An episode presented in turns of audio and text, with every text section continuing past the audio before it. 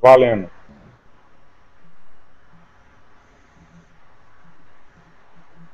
Boa noite, pessoal. Tudo bom? Sejam bem-vindos ao nosso SecurityCast, nosso webcast hoje número 38. Nós vamos falar sobre scanning de portas, o que, que você pode achar com isso. Né? Mas antes, como de costume, é, meu nome é Gustavo, eu sou advogado, especialista em direito digital, e eu atuo aqui no SecurityCast sempre com uma visão um pouco mais jurídica desses assuntos relacionados à segurança da informação. Vou passar a palavra agora para os meus colegas, o Gilberto e o Alcion, Infelizmente, por problemas técnicos, o Alberto não vai poder estar conosco hoje, mas nós vamos fazer o Security Cast, vamos tentar suprir a falta dele, que é impossível de se fazer, viu, Alberto? É, e aí eu passo a palavra agora para o Gilberto e para o Alcion, para eles poderem se apresentar. Vai, Alcion. Boa noite, pessoal. Meu nome é Alcion Júnior, sou professor universitário, sou analista de segurança da informação, né, consultor em segurança cibernética, e vamos aí contribuir um pouquinho sobre esse assunto aí, scanning de porta. Legal, pessoal. É, boa noite a todos. Obrigado aí pela audiência que está nos assistindo aqui ao vivo e depois também offline. Meu nome é Gilberto Sudré, sou professor universitário, sou consultor da área de computação forense, sou perito em computação forense. Estamos aqui para discutir um pouquinho sobre o assunto da noite de hoje, que é a teste de portas, né, o teste de invasão de portas. Muito bem. Pergunta que tem hoje é, primeiro, né, convidar todo mundo a enviar perguntas e sugestões. Né, o nosso canal de chat está aberto. Né, e também para vocês não deixarem de se inscrever no nosso canal no YouTube e nem curtir nossa página no Facebook. Né, nós também estamos em outros canais que nós vamos falar no final. É, a questão, a pergunta que mais me chamou a atenção para o nosso próprio webcast é: scanning de portas, o que eu posso achar com isso?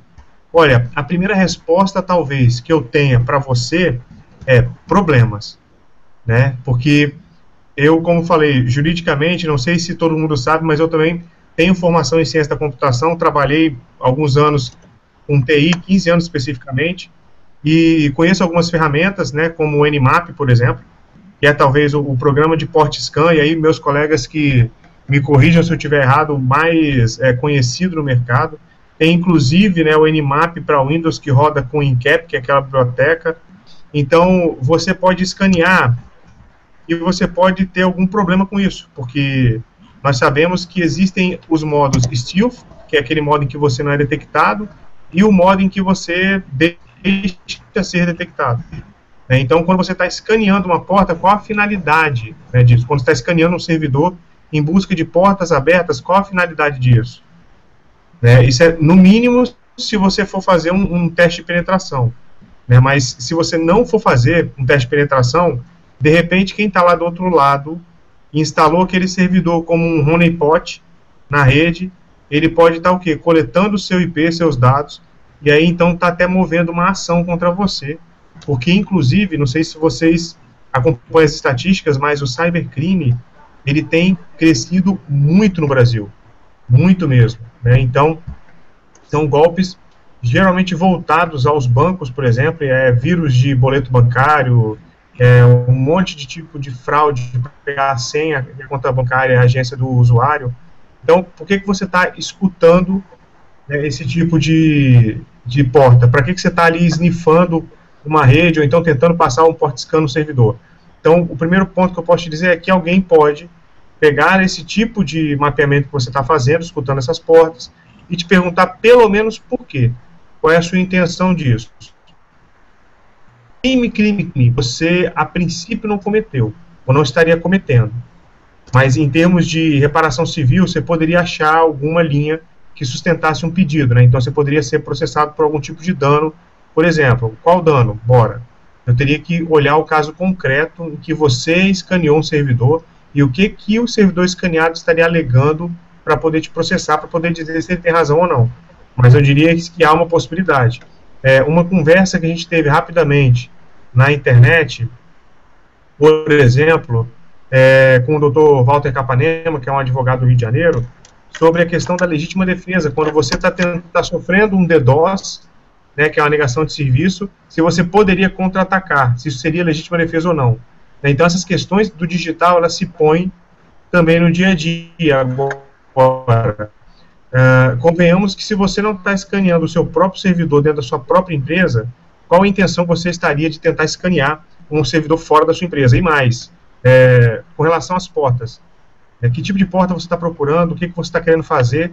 E aí, pessoal, eu queria a ajuda de vocês para tentar é, desmistificar aqui que o scanner de porta por si só, ele revela uma porta que, em tese, né, também não revela é, tão somente encontrar o número da porta, é encontrar uma falha de segurança, né?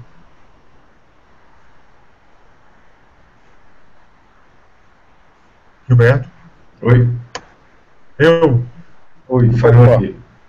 Ela tá cortando aqui um pouquinho, você pode repetir, não, por pessoal, se, é se o microfone estiver falhando, por favor, você avisem no chat para eu poder corrigir aqui. É, eu estava falando, Gilberto, sobre a questão de simplesmente você escanear um servidor. Isso não quer dizer que se você encontrou a porta, por exemplo, 21, 22 de FTP, isso não quer dizer que tem uma falha de segurança que você vai explorar. É, quer dizer apenas que aquele servidor é um servidor de FTP, quando muito. Né? Então, qual é? Eu acho assim, primeiro, é, como eu sempre é, gosto de tentar é, defender. Gilberto, acho que está com um delay na minha conexão. Se você quiser continuar falando, fala que eu paro, tá? É, uhum. é só a, a, questão de você procurar fazer um scan num servidor é, e descobrir algumas portas abertas né? Basicamente, eu poderia usar como metáfora eu tentar, por exemplo, ficar testando se alguma porta de casa de alguém, por exemplo, está aberta. Então, eu estou mexendo na maçaneta e tento ver se a porta está aberta. Não quer dizer que eu invadi a casa de alguém, ou de ninguém. Ou seja, eu simplesmente testei se a porta, ou se a fechadura está com chave ou não. É, outra coisa é, uma vez eu descobri que a porta está aberta, né, e aí eu vou invadir a casa de alguém, e aí sim seria uma questão é, mais grave. Isso é uma metáfora é, aproximada disso na vida real para a vida, é, no caso do mundo é, digital, né, para isso aqui. Então, ou seja, fazer um, um scan, eu basicamente vou descobrir que aplicativos estão executando naquele local, naquele servidor, né, e com isso eu posso ter algumas informações né, de, e aí sim, né, ou seja, é, fazendo esse scan, eu vou saber quem está lá, e aí sim eu poderia ter alguma iniciativa de fazer algum tipo de invasão. É claro, assim, na minha na minha observação, com raras exceções, quem faz um scan de porta no servidor raramente tem uma intenção né, boa. Né? Na verdade, está tentando olhar é, que portas estão abertas, porque provavelmente é um primeiro passo para que ele planeje um ataque para um servidor, pelo menos identifique que aplicações estão executando naquele servidor e que tipo de versão aquele é, servidor tem é, instalado, é, com isso tentar identificar alguma vulnerabilidade específica daquele tipo de serviço que está ali executando. Então, ou seja, é, não é obviamente um, uma, um encontro de bons amigos, né, você encontrar alguém fazendo um port scan do seu servidor, né, ou seja, é uma, é uma coisa que assim, levanta uma série de suspeitas em relação a isso, nesse caso. Tanto que até uma série de IDS e IPS hoje já identificam, já geram alarmes para os seus administradores, os administradores das redes, quando eles identificam algum tipo de é, é, port scan na rede ou coisa parecida. Então, essa, essa sim é uma, uma comparação né, entre a vida real e a vida é, digital. Gilberto, deixa eu colocar um pouquinho aqui sobre esse assunto que você colocou, só para dar uma fundamentada. Olha.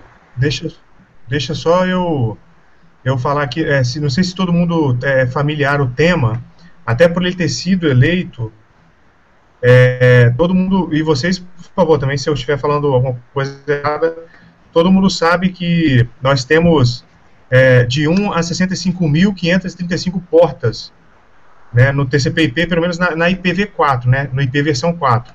Uhum. Né, nós temos esse número de portas, ou seja, né, as portas. Ou não, Gilberto, está errado? Não, não, não muda. Para o IPv4 e IPv6 não muda, porque as portas são da camada de transporte. Então não, não faz diferença. Exatamente. Tá, então assim, só para o pessoal saber, quando a gente fala a porta 80, é a, a porta do navegador, porta de internet, do SMTP, do POP3, do IMAP, é que são portas de serviços conhecidos. E aí, quando você escaneia uma porta, você vai achar um número de um serviço. Né? Nenhum, nenhum sistema operacional vem com aquela porta, a não ser o Windows que tinha aquela porta 137 NetBIOS, né? Que nenhum sistema operacional vem com, com porta aberta para você conectar. Então, eu acho assim, é, você primeiro tem que dominar esse número de portas, a não ser que você consiga instalar um Trojan no servidor que abra uma porta para você conectar, mas ele está falando fazendo um back orifice, né? Então você está tentando entrar, criar uma porta dos fundos para você entrar. É, se você for entrar por vias normais, você tem que conhecer alguma falha naquela versão é, do protocolo que você vai conectar, então tentar explorar essa falha. Seria isso, pessoal? Seria. Você quer falar, Felcião? Opa, então. É, só, exatamente, cara. O que acontece? Essas portas, né? Como você exemplificou muito bem, Martinez, eu vou só falar novamente que deu uma cortada aqui. Então, essas portas são exatamente para isso. Elas abrem uma, uma comunicação tá, com o computador, com o mundo, ou seja, com a internet, com aquela rede local. Né? Então, existem algumas portas que são padrões, como você mesmo falou, a porta 80 aí, que é o do navegador, só que não significa que exatamente será sempre aquela porta, né? Nós sabemos que que depende muito do serviço que vai ser levantado, você pode colocar outras portas, né? algumas aplicações que por segurança colocam a comunicação, acesso àquele servidor HTTP que ele tem lá na porta 3030, na porta 9762, enfim, né, cada um delimita da forma que deseja. Obviamente que na internet aqui, para facilitar a comunicação, né, ou seja, utiliza-se aquele padrão que é a porta 80. Então, quando você digita lá google.com ou securitycat.com.br, obviamente você está se comunicando com aquela porta 80, ou na maioria, na, na maioria das vezes é a porta 80 que utiliza. Como o Sudré comentou, é, a questão de você escanear portas é aquela história, né? O cara ali não está mexendo na maçaneta do seu carro, o carro está ali parado, o cara não está mexendo na maçaneta para ver, oh, acho que alguém deixou aberto aqui, eu vou abrir, vou fechar, vou travar o carro e fechar a porta de volta. É aquela história do mundo dos bonzinhos aí realmente não me, não me convence muito. Se o cara está ali fazendo scan de portas, ou é simplesmente para fazer um estudo, ou para tentar invadir. Né? Ou o cara que está fazendo pen test. Inclusive, é, como a gente conhece, é um dos primeiros passos né, que a pessoa faz, que é o que? É a busca por informação. Quando a gente fala de pen test, eu falo de um hacker, é a busca por informação. Ele vai procurar informações ele, por engenharia social e, obviamente, né, na parte que ele vai fazer a pesquisa de portas abertas para descobrir que tipo de serviço está já num próximo passo, né, busca de vulnerabilidades, enfim, nos passos mais adiante. Ele vai ver quais portas estão abertas, né, ele vai procurar a porta 21 a de comunicação, que é FTP, 22, SSH, né, vai para a porta 80, porta de comunicação de SMTP 25. Então, eu até brinco muito, né, Sudel, você também com certeza fala isso para os alunos dele, que o pessoal não dá muita importância quando a gente fala desse assunto né, na aula de redes, ainda mais quem vai trabalhar com segurança. Mas eu digo que é o ponto inicial de qualquer estudante de, de tecnologia, ainda mais segurança, é o ponto inicial de redes, é o que o cara tem que saber, é o fundamental, né? Eu outra coisa que eu também gosto muito de comentar é que o fundamental, né, o básico, a, o pilar de sustentação de qualquer disciplina da, da, área de segurança, da área de redes, ela é que vai fundamentar o teu conhecimento, ela é que vai ser usada para para a busca de informação, né? ainda mais um troubleshoot ou uma investigação forense. É isso que você tem que pesquisar, né? O cara não vai ter invadido por uma porta que estivesse fechada, dificilmente isso vai acontecer, o cara vai abrir a porta para utilizar. Então, é isso que tem que ser procurado, ser visto. Então, essas portas conhecidas aí que a gente está comentando, né? o scanning de portas, acho que gente deixou um pouco para trás o que, que, seria exatamente o scanner, né? Então nada mais é o que? O que, que é o scanner? Eu vou falar aqui, se quiser complementar isso, André e o Gilberto, faça favor, se eu estiver falando muito. Mas scanner nada mais é que o que? Que são programas que vão varrer todas essas portas, né? Ou varrer algumas portas para detectar o que? as portas que estão abertas e verificar se existe alguma vulnerabilidade naquele sistema. Ou seja, eles ficam buscando informações nessas portas para depois vou te auxiliar numa busca né, por falhas de segurança para realizar um ataque ou até mesmo algum tipo de vazão. O Sudra comentou uma coisa antes de eu continuar falando, lembrei agora aqui, que falou que os IDS PS já há algum tempo eles eles verificam, né, já, já é, analisam o scanner de portas como, como identificam, né, tem um programa que está fazendo scan na sua rede e tal, realmente se não só acontece dessa forma, Sandré, que ele até fala qual que é o scanner, né, muita gente uhum. usa o Nessus para fazer análise na rede, ele já falou, o Nessus está rodando aqui dentro, né, então assim, importante que ele já até identifica, já faz um footprint de quem está fazendo o scanner, é bem bacana isso aí, ele já tem essa análise, eles fazem uma análise de como é que é a forma que é feita, onde até descobre se é um Nmap, ou enfim, fala a forma de varredura que está sendo executada ali para aquela rede. Então, o que a gente fala, né, é questão que é importante que se você tiver aquele computador conectado ali, no momento ele vai ser escaneado e vão ver as portas que estão falando. Como você falou, Martinelli, bacana também a questão da porta do, do NetBIOS, né, que foi uma porta muito explorada no Windows XP, quem procura aí videozinho no YouTube até hoje, né? Como invadir o Windows, 79% dos vídeos é falando como explorar essa vulnerabilidade aí do NetBeauty, né? Até o, as palestras foram feitas, até palestrei uma vez na Campus Party, foi em 2012, tem um vídeo desse apresentando essa vulnerabilidade há um tempo atrás. Enfim, né? então o scan nada mais é que ficar pesquisando essas portas aí.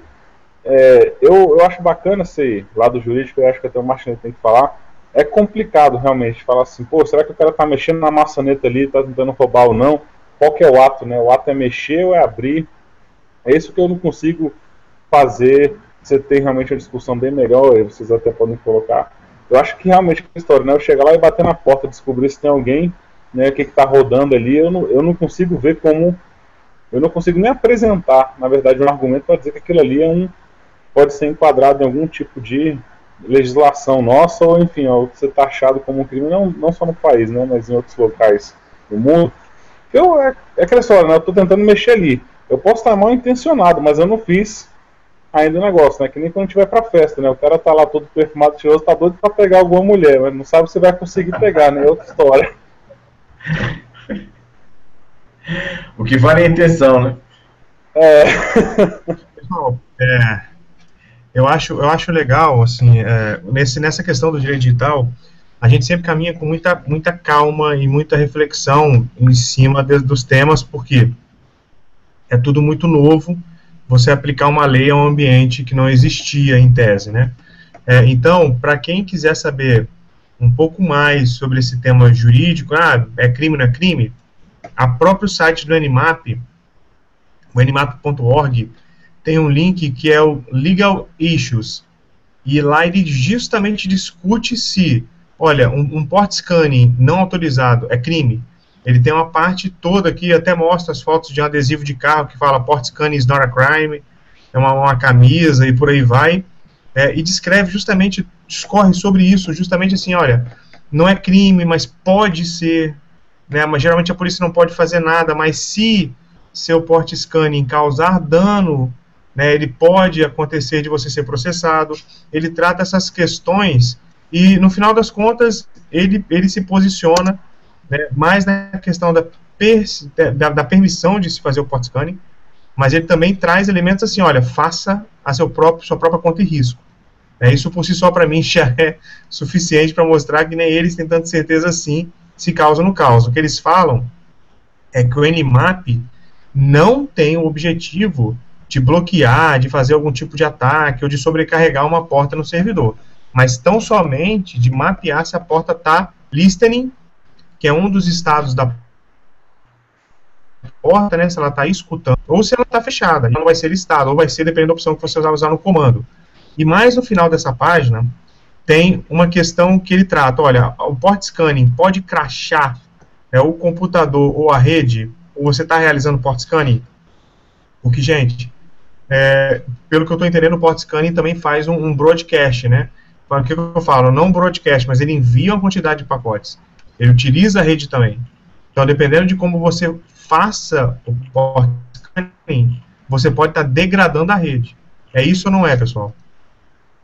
É, pode acontecer. Se você faz um nível muito agressivo de, de port scanning, né? Ou seja, ele você pode de alguma maneira uh, degradar, o que eu acho um pouco difícil. Né? Na verdade, se o volume é pequeno de tráfego, assim, a quantidade de bytes transmitidos é pequeno, né, numa rede hoje tem capacidades bastante grandes para isso.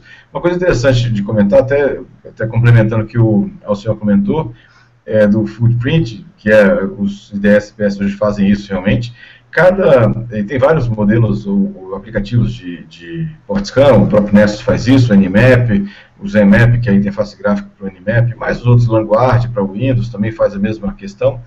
É, cada um deles, eles têm uma forma de fazer o PortScan. Um faz sequencialmente, um faz só as portas principais, outro ele faz um, um tempo randômico entre uma tentativa e outra.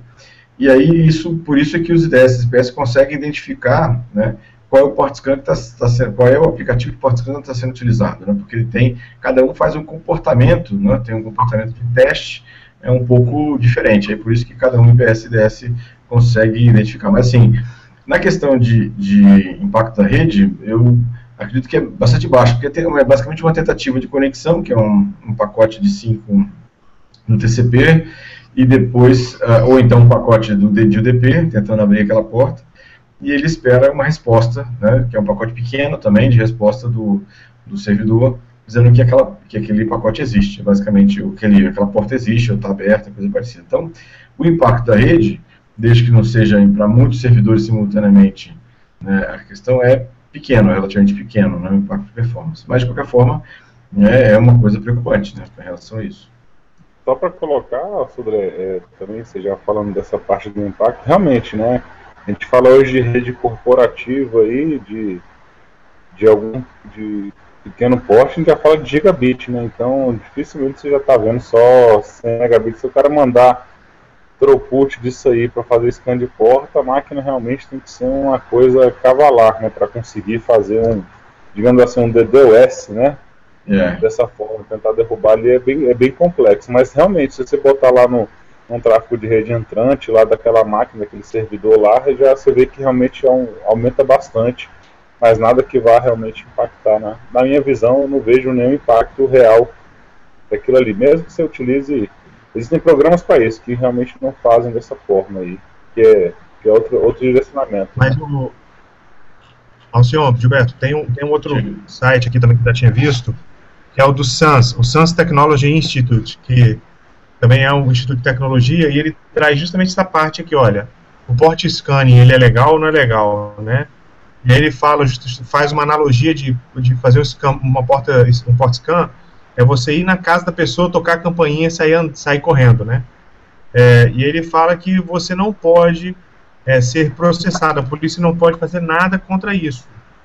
Né? Ele falou, inclusive, que na Alemanha, na Singapura, o port scanning não pode ser é, é, perseguido, não pode ser investigado. É, se investigado, desculpa, investigado ele pode, ele não pode ser é, preso, não pode ser é, detido por isso. Né? Mas você pode, em algum momento, é, se o port scan, ele fala até que isso daqui, se ele for usado uma finalidade até de ocupar aquela porta, né, perguntando se ela está né, listening o tempo todo, você acaba causando um denial of service, um DDoS ataque. Isso procede, assim, eu achei interessante essa colocação dele aqui. É, se você ficar aberto para o mundo, recebendo requisição, né, ouvindo, e realmente houver um tipo de ataque coordenado de um DDoS mesmo, né? Sim, pode causar um DDoS, sim. Vai depender do que, que você tem de banda, né? De tráfego entrante, sainte, etc. da tua rede ali, o que, que ele suporta. Entendi. Porque assim, um, inclusive, não era nem caracterizado, porque se vocês entrarem no site do CertBR, é, de 2011 para trás, 2010, né? 2010 contando para trás, não era caracterizado o scan de portas lá como um tipo de ataque, tá? Hoje eles já caracterizam o scan de porta sim como um tipo de ataque, eles contabilizam isso como incidente, na verdade, tá? Pode até olhar lá, tem vários gráficos, eles têm desde 99, se eu não me engano. Então, vocês conseguem ver a evolução de quando entra cada tipo de ataque, eles vão aumentando o escopo, diminuindo, vão classificando diferente lá do que está acontecendo, mas hoje eles já caracterizam isso aí como um tipo de, de ataque.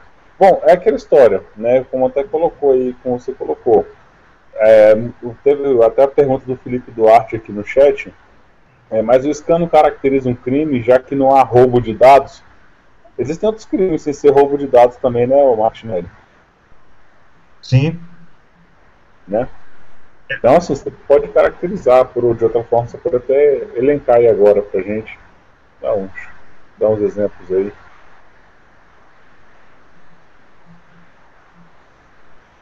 Olha só, ó, senhor, você tocou num ponto importante, porque quando você escaneia um servidor e você pega as informações de qual tipo de serviço aquele servidor provém, você está pegando informações daquela empresa, por exemplo. E aí, uh, depende do que você vai fazer com isso, né? É, eu não sei se isso tem alguma utilidade você vender ou você falar, ou todo mundo tem a, a, o hábito né, de fazer o port scan antes de cometer algum tipo de ataque para estudar.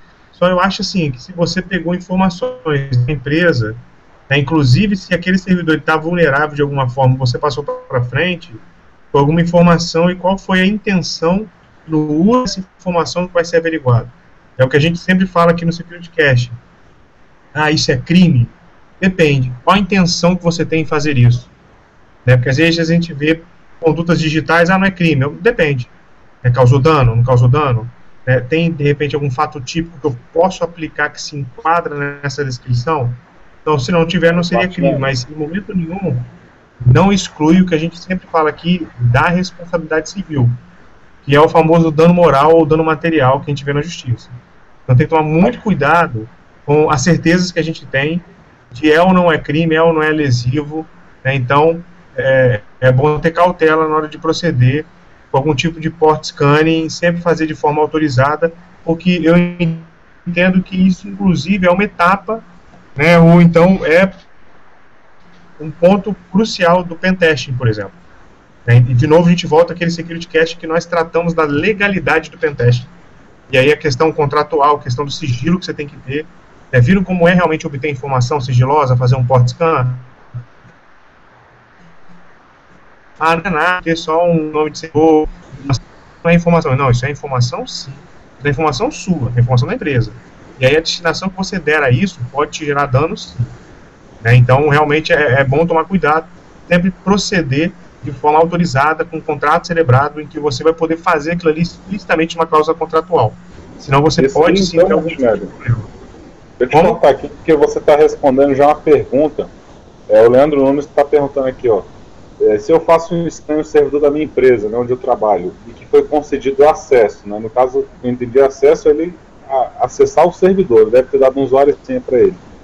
Mesmo assim, é considerado uma tentativa de invasão fazer um port scan, ou seja, o scanning daquelas portas ali é considerado, pode ser ter algum problema de legalidade?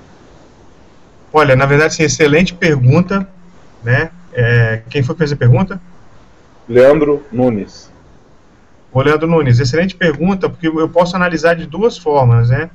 É, se a empresa te pediu para você desempenhar essa função ou não ou se você tem acesso ao servidor, e aí você acordou um dia e falou, tá aí, vou passar o Nmap no servidor lá de usuários.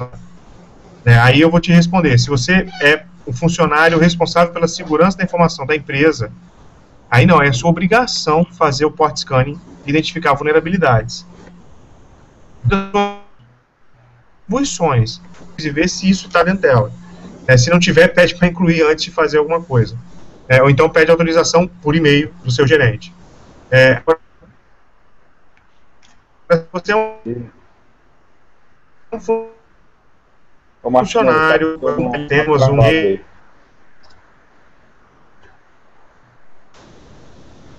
Ô Marcelo, travou esses últimos 20 segundos aí. E aí, agora, deu, agora tá falando direito? Agora melhorou. melhorou. É, não, então, eu travei a, a webcam, gente, para poder falar. Eu vou resolver esse problema aqui em casa do, da minha conexão, mas relaxem que dá para falar agora. É, Finalmente questão... você vai puxar um cabo do seu roteador aí, vai para aí para sua mesa, né? Por aí, cara, por aí. Por aí. é, mas olha só, eu, eu falava na, na questão do, da, da, dúvida, se você não, não tiver o perfil e, e da empresa de segurança da informação não tiver o port scanning como responsabilidade do seu cargo, aí você pode até uh, tomar uma justa causa, eu diria, né? A gente tinha comentado um Security Cache atrás da, da justa causa simplesmente por você curtir o comentário. Né? Então, a justa causa ela não é simples de ser caracterizada. Agora, você funcionário está tentando fazer um port scan, por exemplo, num servidor de usuários, por quê? Você quer pegar a senha de algum usuário e se fazer passar por ele para ter um, um, tipo de acesso, ou então até para aumentar o seu salário na, no programa de folha de pagamento da empresa? Não sei, né? Tô, tô chutando. É, enfim. Então, assim, tem que tomar muito cuidado. Você tem que estar autorizado a fazer isso. Então, assim, a pergunta foi muito boa, muito pertinente. Né? Agora, tem que analisar ela sobre dois aspectos. Se você tem aquela obrigação de, ou se você é apenas um funcionário que não tem essa obrigação e você quer fazer para, de repente, falar para o seu chefe que o servidor tem uma vulnerabilidade. Primeiro, peça autorização para fazer o port scanning depois faça o port scanning. É, eu já vi casos. Pode falar. É, não, só nessa linha que você está comentando, é, eu vejo muitas pessoas me perguntando assim, ou então considerando a opção de assim, ah, eu faço um port scan e verifico com as vulnerabilidades da empresa, mas eu não sou nem funcionário, nem tenho nenhum relacionamento com a empresa. E mais tarde eu é, entro em contato com a empresa para falar que ela tem uma vulnerabilidade. Né? é, e aí ajudar a empresa né, nessa situação. Tem que tomar muito cuidado com isso, porque até você explicar que você não está querendo extorquir a empresa, não está querendo fazer nenhum tipo de é, chantagem com a empresa, né, pode causar um problema realmente bastante grave em relação a isso. Né? É, a gente não tem um entendimento hoje jurídico formado com isso. Assim, ah, não, você pode, você está contribuindo, você está fazendo a função social é, é, informando a empresa que ela tem vulnerabilidade. É, olha, gente, isso, isso, é mais ou menos do que tocar a campanha do seu vizinho e falar, vizinho, fecha a janela, hein? É perigoso dormir de janela aberta. Né? Então, assim, eu diria para vocês que é um pouco invasivo né, você achar uma vulnerabilidade de uma empresa e aí lá depois, como bom samaritano, então o cara cheio de boas intenções, e falar, pô, é, é, conserta aqui, porque aqui pode ocasionar isso e isso. Primeiro que a empresa não vai saber se você explorou ou não a falha. Né? Segundo que ela não tem obrigação nenhuma de te ressarcir. Né? O que eu diria é que você primeiro tente entender o cenário que você está enfrentando com a empresa. Assim, a gente tem um caso emblemático no Brasil, quem quiser pesquisar das bicicletas do Itaú, em que um analista de segurança ele tem um vídeo no YouTube de quase 40 minutos, né, o vídeo, sei lá, ele, ele não só encontrou uma falha de segurança, mas ele encontrou uma falha de segurança grave, que pegava as contas, é, a agência, os dados dos correntistas que usavam as bicicletas. Né? E ele postou um vídeo no Itaú e, se, e falou que estaria disponível caso o Itaú uh, quisesse negociar com ele. Né? Eu não sei efetivamente se ele foi processado ou não. Né? Do que a gente sabe de prática de banco, o banco não quer se expor mais do que ele foi exposto. Ali, ali foi, ali pelo menos da forma que é colocada, realmente o aplicativo é vulnerável, mínimo, muito vulnerável até o elogio para o aplicativo. É, tá então, realmente assim. Quê? É arregaçado, né? Foi. É, o, o, aplica, o aplicativo não tem a porta dos fundos, ele não tem porta, né? É, então, nessa, nessa questão, é, é muito séria, gente. Eu, eu, falo de sigilo bancário, eu falo de, de, informações bancárias, entendeu? Garantido pela Constituição. Eu sei lá o que, que o. Ah, não conseguia ver o extrato. Não sei. Não sei que dados eles eram, eram capturados. Né? Então, assim, parece que a falha foi corrigida e até onde, né, assim, eu sei, eu acho que esse cara não foi processado, né? Mas eu também não sei se ele ganhou rios de dinheiro com isso. Eu diria que realmente é um ponto que tem que se observar, porque você pode ser processado? Pode, pode sim. Né? Então, antes que você tente agir, nossa, mas eu vim aqui com toda boa intenção, tente entender qual o cenário da empresa e geralmente como ela lida com esse tipo de comportamento. E mais, tenha certeza de que você encontrou uma falha, que ela pode ser explorada, ou não é apenas uma mera intuição e uma, é, uma coisa da sua cabeça, é isso que eu quero dizer. Entendeu? A falha ela tem que ser realmente comprovada, e se você for chamado, né, a mostrar, você realmente vai ter que mostrar aquilo ali. Né? Não pode ficar caracterizado uma extorsão mediante ameaça, por exemplo. Né? Teve uma pergunta bem bacana aqui do Ricardo Leopoldo, Martin, eu achei interessante. É, se ele estiver fazendo, por exemplo, um port scan num servidor que está hospedado em outro país, nós respondemos sobre as regras do país onde o servidor se encontra ou aqui no país, né, no Brasil, no caso? Boa pergunta. Olha, é, eu também tenho. É aquela coisa, depende. Advogado, depende. Né? É, por que, que eu estou falando isso? Primeiro, porque eu tenho que analisar se você cometeu um crime ou não cometeu um crime. Né? Se você cometeu um crime, eu tenho que te dizer que a teoria que o Código Penal adapta para o lugar do crime é uma teoria chamada teoria da ubiquidade, que fala que tanto o lugar da onde partiu a ação, quanto da onde se consumou o crime, é apto a ter a lei brasileira aplicada. Aí beleza, você saiu, você partiu aqui do Brasil é, e escaneou um servidor lá na Rússia, vamos colocar assim, né? É, você está passível de sofrer. Se for um crime, se for um crime, uma invasão de dispositivo informático, é, ou se você só escaneou, eu diria que realmente eu não teria um crime hoje para aplicar. Mas isso não quer dizer que você não vai responder um processo penal, tá? Cuidado com isso. Não ter crime não quer dizer que você não vai responder a processo nenhum. Quer dizer que você vai ser absolvido. Mas aí você tem uns três anos de dor de cabeça e advogado pagando para te defender. É, então, se você cometer um, um ato delito, delituoso no Brasil, mesmo que ele vá se consumar em outro país, o Brasil é apto a aplicar a lei brasileira em você. Né? Agora, aquele país, que é a Rússia, que você escaneou o servidor, ele tem interesse de processar? Ele veio aqui dar uma notícia crime na delegacia para que seja investigado, você seja processado? Então, assim, se, o que eu quero dizer? Uh, geralmente, por exemplo, o crime da Lei Carolina Dickman, ele é um crime de ação é, mediante representação, ação pública, penal pública mediante representação. O que, que é isso? O ofendido ou a vítima tem que manifestar interesse de processar. Né? Então, se não manifestar, o crime não vai para frente. Como é diferente do caso de homicídio, por exemplo. Não importa se a vítima manifestou, a perdi meu ente querido. Não quer saber. O Ministério Público vai promover a ação. No caso da, da Carolina Dickman, não é assim. Né? Então, uh, se a Rússia, por exemplo, não vier aqui reclamar o que de direito é dela, uh, eu diria que talvez você não responda a um crime, não responda a um delito. Mas o que tem que ficar claro é, isso deve geralmente acontecer mediante tratados e acordos internacionais. E que eu me lembre, não tem um acordo ou tratado nesse sentido entre o Brasil e alguma outra, outra nação. Assim, o que tem uh, são cláusulas compromissórias de extradição com outros países, e aí sim poderia ser usado nesse caso. O que é a cláusula compromissória? É, lembram do traficante Abadia? É, o Brasil não tinha um acordo ou um tratado internacional de extradição com os Estados Unidos. Mas nós entregamos Abadia. E aí eu pergunto para vocês, a troco de quê?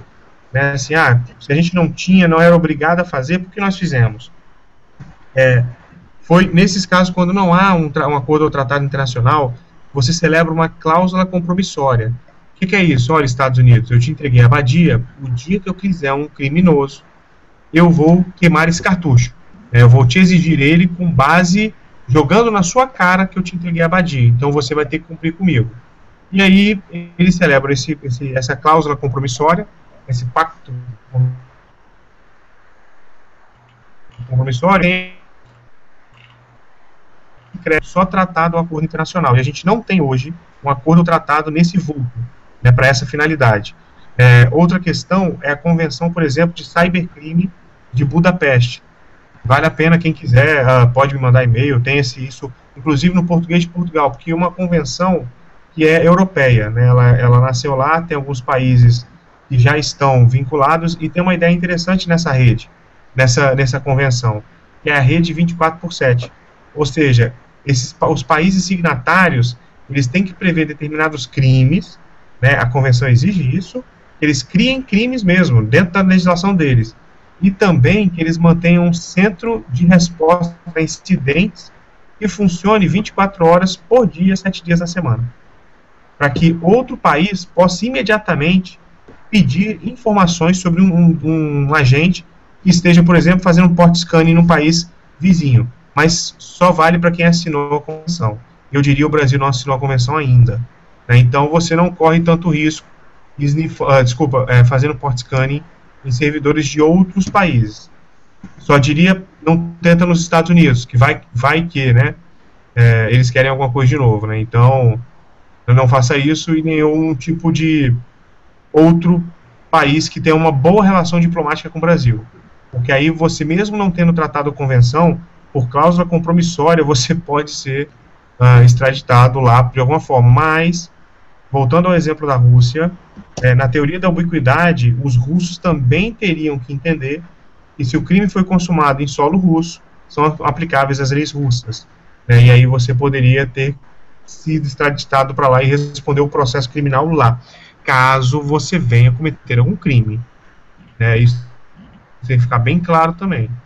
Então, assim, seria numa análise essa. Não sei se eu, se eu respondi especificamente sua pergunta, se você conseguiu entender toda a explicação que eu dei aqui. Se, se, se não, por favor, repete a pergunta aí com outra dúvida que você tenha ficado. Mas vocês entenderam, é, pessoal, se é Alcion, Gilberto? Ou eu fui muito jurídico? Não, acho que foi bem, bem entendido, Gustavo. Acho que explicou direitinho lá como é que é o processo. Assim, em geral, é, é, na verdade ele vai ser é, normalmente é, responsabilizado no local onde ele normalmente está, né? A não ser que alguém entre com alguma ação especificamente é a partir de outros locais, né? Acho que foi isso. Mais ou menos isso. Mais ou menos isso. Isso aí, isso aí. Né? Acho que é, é. A gente podia falar um pouquinho, é, Alcion, é, sobre ferramentas, talvez de, de testes ou de como é que a gente poderia fazer para fazer os, a teste de portas, né? Você acha que uma das ferramentas mais conhecidas é o Nessus, né, que você tinha, tinha até comentado já sobre isso, e tem ferramentas mais simples que o Nessus, que é o N, próprio Nmap, né? E, que, que assim, é uma ferramenta potente também, bastante potente, né? mas é um pouco mais simples do que o, do que o Nessus. É, se você me permite aí, já bater um comentário sobre isso aí, ou sobre. Eu acho interessante, eu gosto muito do Nmap, ele tem um Zenmap que dá uma melhoradinha na cara dele, mas que muita gente não gosta, né? Vê aquele negócio assim, pô, Sanzinho ali na porta, na tela preta. Não, eu sou fã da tela preta, então eu prefiro o Nmap, ele até usa o Nmap na questão mais didática, né, algumas vezes que eu estou na aula, mas eu gosto bastante de usar o Nmap em si. Até porque é o seguinte, o Nmap ele consegue identificar três estados de porta. Não sei, já que a gente está falando assim, vou entrar um pouquinho mais no, no nosso técnico aqui, né? Na questão, que, que tipo de porta, que tipo de estado são esses? É, é o estado que a porta está naquele momento. Então, por exemplo, se você for deixa eu ver aqui, imaginar por exemplo um estado aberto, né, que é o open, em inglês você vai ver lá open. Então assim, nada mais é se uma aplicação tiver ativa, né, ou seja, aceitando conexão TCP ou, ou UDP.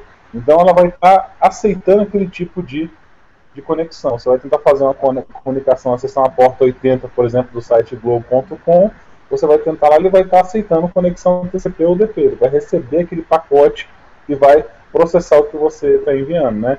Então, o objetivo principal de um scan é achar esse tipo de porta, né? principalmente quando você quer saber para fazer um, uma análise de segurança e entender se aquela porta realmente está aberta ou se tem outra mais. Obviamente, do jeito que existe a aberta, existe também a fechada, né, que é a closed no caso. Então é quando ela está não está é uma porta que está acessível, ou seja, que ela, ela responde a pacotes do Nmap, mas não há nenhum tipo de aplicação vindo nela. Então ela vai receber, está acessível, mas na verdade ela não tem nenhuma aplicação vindo, tá? Então elas podem ser úteis para mostrar o que, por exemplo, que ele está ativo num determinado endereço IP. No caso, um ping. Você recebe lá, o cara vai fazer um ping, ele faz um ping, vai receber, vai responder aquele ping, vai fazer uma detecção simplesmente de um tipo de sistema operacional ou alguma coisa assim. Então eu gosto bastante do animal. Você queria me interromper isso, André? Não, é isso aí. Estou tô, tô seguindo o raciocínio. Pode continuar. Ah, bacana, qualquer coisa me dá uma ah. parada aí se eu estiver falando demais. Eu não falo tanto quanto o Martinelli, mas eu, dou, eu, eu disputo bem. Ei, ei. Então, além dessa porta aí, nós temos também a filtrada, né, que é a filter. Então o Nmap ele consegue que não consegue determinar se a porta está aberta porque uma filtragem de pacotes impede que a sondagem alcance a porta. Então poderia ser um dispositivo de faro dedicado, né, ou regra de roteador, ou um, simplesmente um software de faro que tenha lá no, no, no dispositivo, né? Essas portas, a gente até brinca que deixa a gente frustrado, né? Os atacantes, os pentestes frustrados porque elas fornecem poucas coisas. Às vezes elas nem respondem é, com a mensagem de erro de CMP. O código 3, 13, tem um monte de código aí que eu de cabeça agora não vou lembrar de jeito nenhum, mas vocês conseguem achar aí depois até nos próprios em apostilas na internet ou em sites. Tem a não filtrada, que significa que a porta está acessível, mas que o Nmap não consegue determinar se ela está aberta ou fechada. Apenas um rastreio de acknowledge, ou seja, você manda um pacote ACK para ela e você consegue mapear o quê? Ele consegue mapear sem conjunto de regras de faro e que tipo de porta lá. Aí você tem a Open filtrada e a Closed filtrada, né? Que no caso a Animap já não é, não é capaz de descobrir na filtrada, Closed filtrada se está fechada ou filtrada, e tem a Open filtrada, que são as portas no estado que é incapaz de saber se ela está aberta ou filtrada. Não, se a gente for é, dialogar aqui bastante, vai levar um tempinho.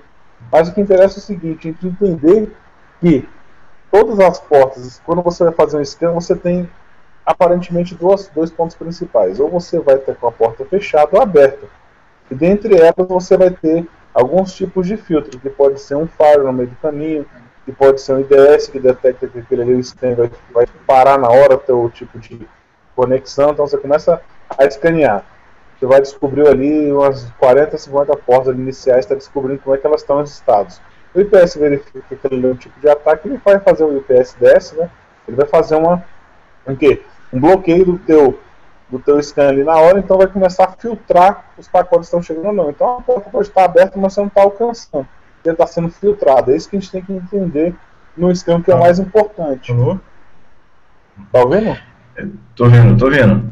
É, uma coisa interessante, só complementando esse seu é, raciocínio, é que o Nmap, para quem não conhece, né, o pessoal que está querendo aprender um pouco do Nmap também, é, eu até comentei que ele é um pouco mais simples no, no geral, na parte de interface, porque ele é interface de, de é, linha de comando, mas ele tem uma série de recursos de scripts, que você pode escrever scripts para o Nmap. São extremamente potentes, assim, poderosos. Você pode fazer coisas muito sofisticadas usando os scripts da, do Nmap. Na versão 9, inclusive, tem coisas muito interessantes.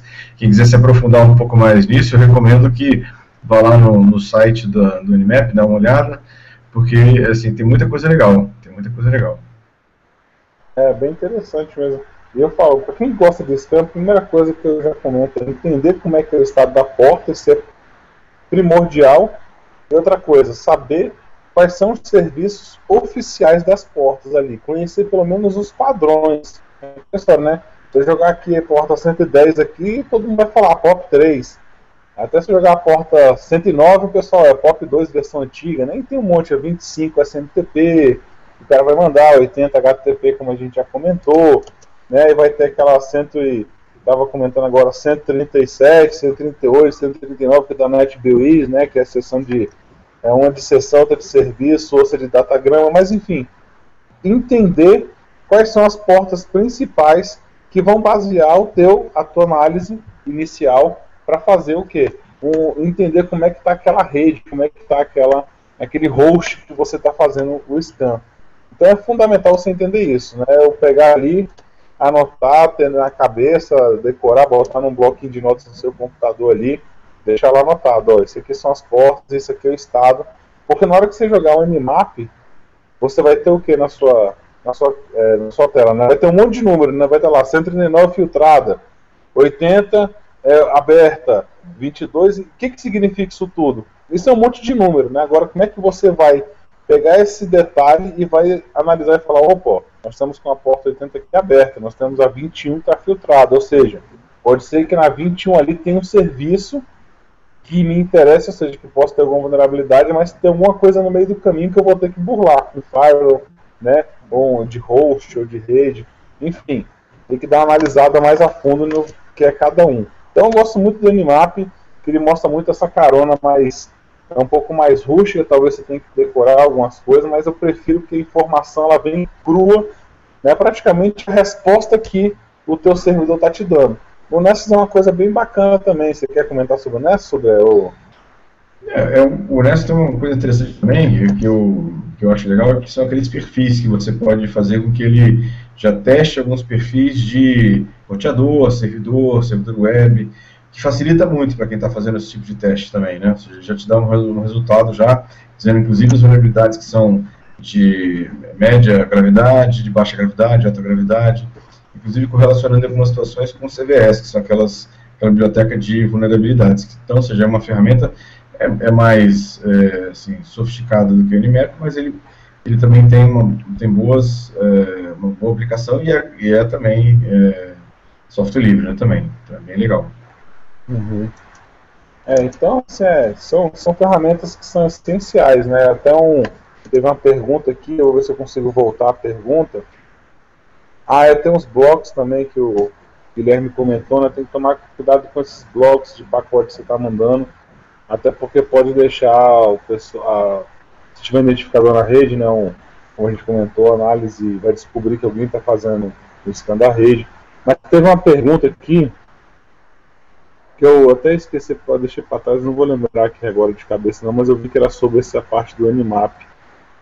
Ah, sim, que fala assim, ó, é a falta do Netcat, né, que na verdade o Netcat não é bem um, um scan de rede, né, o Netcat uhum. também é fundamental para você descobrir o estado da rede ali, do, da porta, aliás, né, o estado daquela porta que você tem ali, que você quer analisar, e descobrir o que, que você pode conseguir com ela, e, enfim, e sabendo o que, que você vai conseguir descobrir com ela, você vê realmente que o que informação vai te trazer. Mas o scanner é uma coisa mais generalizada, né? Porque, como o Sodré falou, você pode colocar vários estágios de scanner. Por exemplo, eu posso fazer o de portas conhecidas, de portas mais utilizadas, ou o range todinho das 65.535 portas. E aí você vai definir, obviamente, que quanto maior o escopo, você vai batendo na porta, né? porta 0, porta 1, um, porta 2, 3, 4. Quando você chegar na 30, o cara fala, tá maluco, né? Ou se você ficar fazendo requisições é, que tentam, como é que fala? Não é misturar, não. Twisted, né? Twisted é. Connection, ou seja, tenta 80, depois 22, depois 140. E você tenta burlar de alguma forma a análise, não é isso, Branco?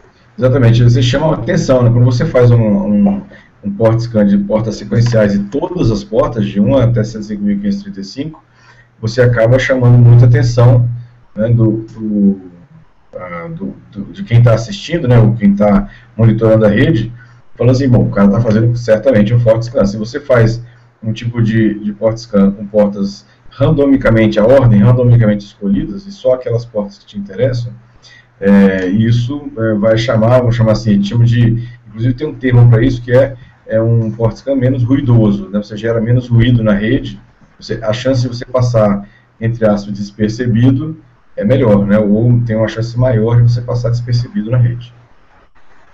Exatamente. É, e só porque eu acho que acabei passando um pouco rápido, né? Então a questão do bloco, do Minimap e Port, você consegue, né?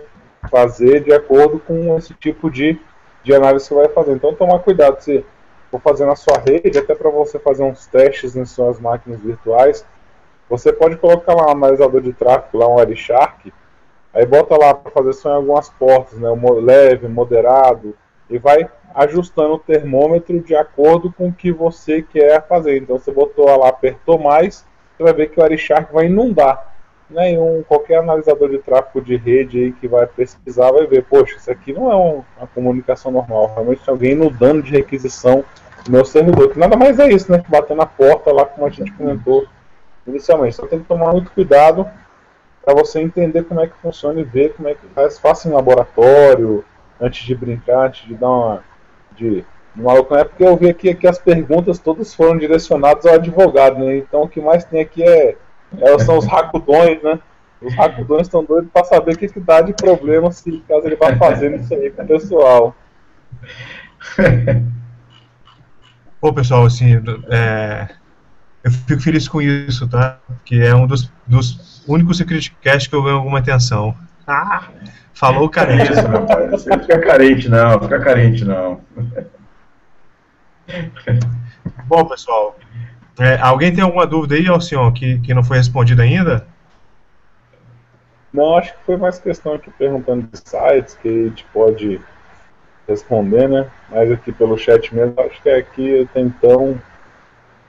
É, estão perguntando se tem algum site que receba scan propositalmente para treinamento, né? Como aquele scami.nmap.org de cabeça agora eu não lembro não. Você tem algum, Sudré? Tem um, deixa eu, eu tinha um que eu tinha até estava testando, deixa eu só olhar aqui. Ah, é... tá. O Luzemário perguntou uma coisa que eu vou responder rapidinho. É, eu vi aqui, Luzemário, só que eu realmente eu esqueci de fazer essa pergunta. É, ainda é viável fazer aquela parte do porte scan com IPv6 caso não saiba o endereço? É aquela história, né? Como é que eu vou tocar a campainha do lugar que eu não conheço? Não tem como. Mas é, se eu souber o endereço daquele computador igual de um servidor que a gente está dando como exemplo aqui, sim, eu vou conseguir fazer um scan de rede naquele endereçamento lá IPv6, né? Vai ser diferente, como a gente comentou, que a porta de comunicação é outra camada da pilha do TCP/IP, não é a camada de endereçamento lá do seu servidor. Tá? Então você sim consegue é, fazer o scan naquele servidor ali. Sim, é, são endereços gigantes, né? Como você está falando. Ele perguntou que pô, são endereços gigantes. Sim, mas é se pegar um maluco que tem tempo de ficar fazendo port scan em diversos endereços de cada um, mesmo assim ainda é possível de, de achar assim. Mas dá, dá. É questão, tudo depende da capacidade do cara realizar, de, enfim, de fazer análise de tráfego, de procurar, investigar, mas o que vai mudar talvez é só um pouco da questão de fazer a pesquisa, como você mesmo colocou aí. Achou isso, Breno? Não achei não. Eu estava procurando aqui, mas fazendo um teste, não achei não. Martinelli, acho que a gente pode ir tocando para o final, já que eu não vi nenhum. Vamos caminhando para o final então, pessoal. Então agora é a hora.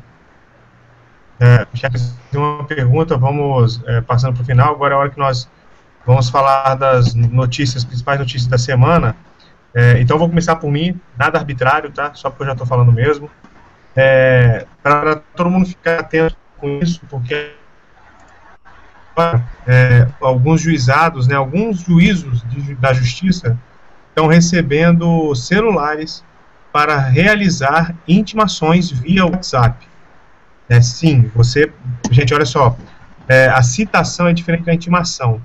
A citação é um ato processual que você toma ciência do processo, desculpem os juristas técnicos, né, mas para os leigos, você toma ciência de que existe um processo contra você e ganha então oportunidade, ou seja, o prazo para você se defender. Já a intimação, é, ela vem para você tomar ciência de algum ato que você tem que praticar no processo. Né, o que eu quero dizer é que não é regra geral, mas, mas geralmente antes de uma intimação vem uma citação. A citação ela não vai ser feita pelo WhatsApp, né, pelo menos por enquanto não. É, mas a intimação, as intimações, elas podem ser feitas pelo WhatsApp. Então aquele aquele cara que o seu advogado fala que ele está fugindo, que ele não é encontrado, dá o celular para ele e fala, time esse cara agora pelo WhatsApp. Inclusive, o novo Código de Processo Civil exige na qualificação, que é quando o advogado começa a descrever a parte, né? Se for você é brasileiro, casado, uh, analista de sistemas, começa a descrever você como parte do processo. Agora é obrigatório ter e-mail, tá? A lei exige que se tenha e-mail para você poder o que qualificar uma parte dentro de uma ação. Tá? Dentro em breve vai exigir que você tenha o número de smartphone com o WhatsApp cadastrado. É, então, para todo mundo ficar atento, que se você receber a mensagem de WhatsApp, não sei se eles estão considerando as duas, dois vezes azuis ou simplesmente dois vezes como intimação. É, então, não saberia. Eu teria que olhar realmente a resolução do CNJ. Vou até aprofundar para até se saber se já tem isso.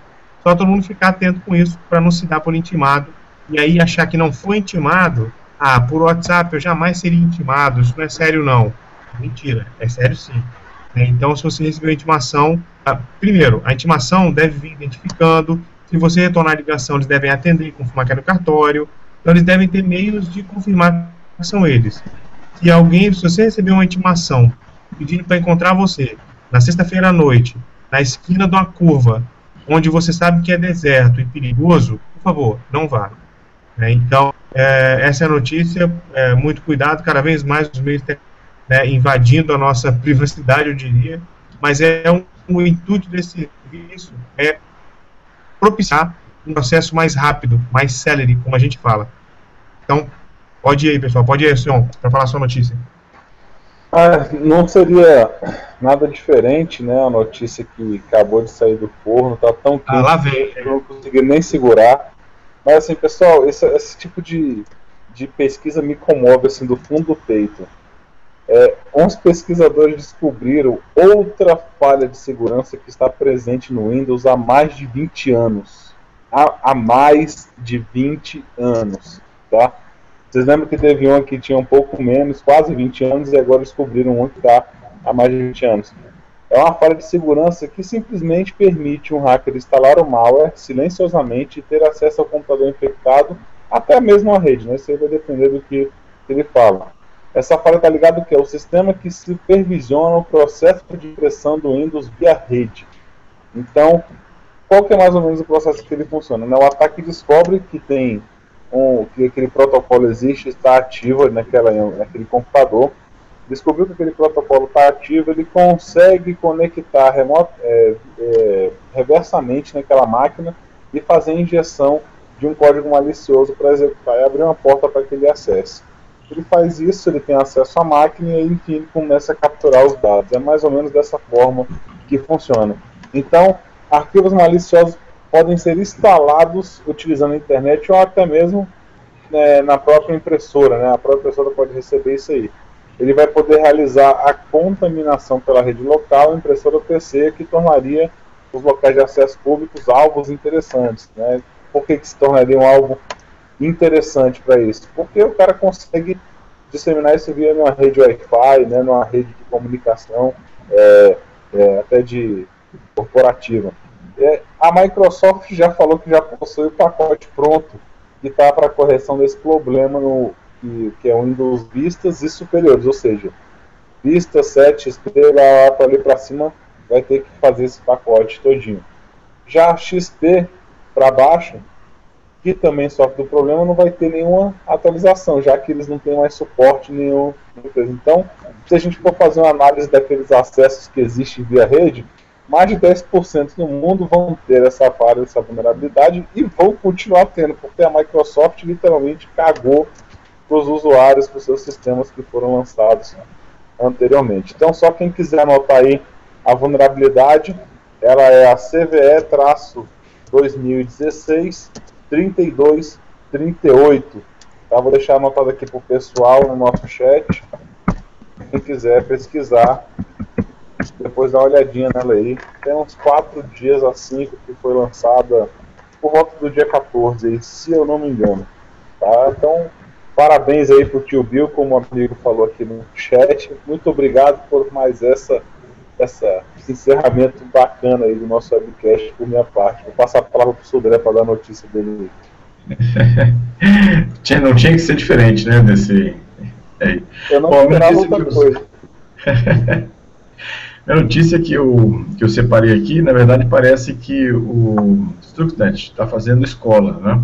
É, essa semana agora foi descoberto Eita. um novo é, malware né, direcionado para dispositivos de escada de automação industrial. Ele foi construído especificamente como alvo as companhias de energia da Europa.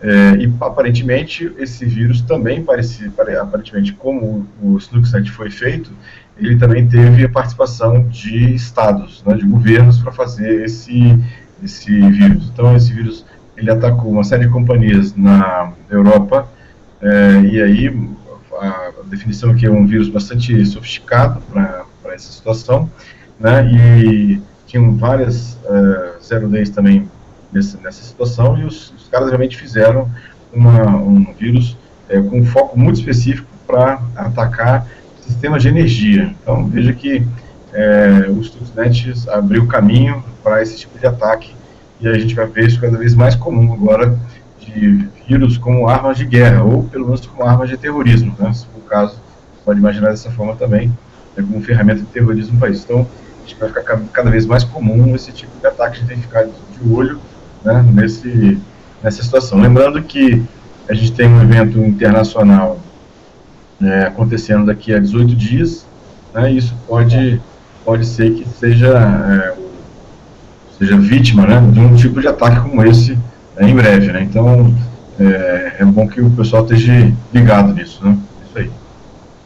A gente pode fazer um vídeo lá em Sodré para lançar no webcast aí, já que nós vamos estar por lá dando uma voltinha. Uhum. podemos fazer, fazer um, fazer um webcast lá, é bem legal. Mostrando algumas coisas que estão lá. É, bacana. Martinelli? É, pode ser. Bom, pessoal, então, mais uma vez, obrigado por quem nos assistiu. É, vou abrir aqui para os meus amigos aqui para a gente se despedir. Então, mais uma vez, obrigado. Obrigado por quem viu a dúvida. Isso é muito bom para a gente participar, que vocês participem mesmo, que vocês uh, nos questionem e peçam mais conhecimento. Né, e participem, por favor, daqui a pouco da votação do tema do novo Security Cash, do próximo Security Cash. Vou passar a palavra agora para o senhor e para o Gilberto também se despedindo de vocês. Muito obrigado pela audiência. Não esqueçam de se inscrever no nosso canal, de curtir nossa página e de nos seguir, por favor. Então, Alcion. Ô, pessoal, o, as votações agora, a gente até deixa um aviso lá na nossa página, lá, como, como um fluxo muito maior de pessoas está lá no nosso grupo do Telegram, que até coloquei lá, que é bit.ly barra securitycast. Você consegue achar nosso canal lá, nosso super grupo, já estamos com mais de 900 pessoas cadastradas lá dentro. Então vou agradecer o pessoal que estava aí, que fez pergunta, o Leandro, Luzemário, Guilherme, Lucas Silva, o pessoal que estava ativo aí, Felipe Duarte, estava bem ativo à noite, o pessoal que vai assistir a gente aí dando a corrida no parque, nosso podcast, o pessoal que vai assistir depois durante a semana porque não conseguiu ficar acordado essa hora. E principalmente aos nossos amigos Gilberto Sudré, Gustavo Martinelli e ao Azevedo, né, que não apareceu aqui para não mostrar a cara feia dele, não assustar a gente hoje, né? Então agradecido por não ter vindo. é. faz, faz, faz todo sentido. Deixa eu ver isso depois. Obrigado aí, galera. Bom, pessoal, vou me despedir também. Pessoal, Obrigado então, pela audiência de todos. Tá? Bom, então, de, de me despedir. Obrigado à audiência de todos que estão assistindo aqui ao vivo e depois também offline. É, desejar a vocês um, uma excelente semana, né? Está começando a semana agora. E no próximo Security mais novidades aí, de, reforçando aí a, a fala do Alcion é, de acompanhar nosso, nosso grupo no Telegram lá e as votações vão ser direcionadas para lá também. Um abraço a todos, né, sucesso a todos aí e ficar de olho na, na segurança. Pessoal, uh, não se esquecendo que essa semana a gente volta com o nosso Security Cast News, vai ser feito por mim.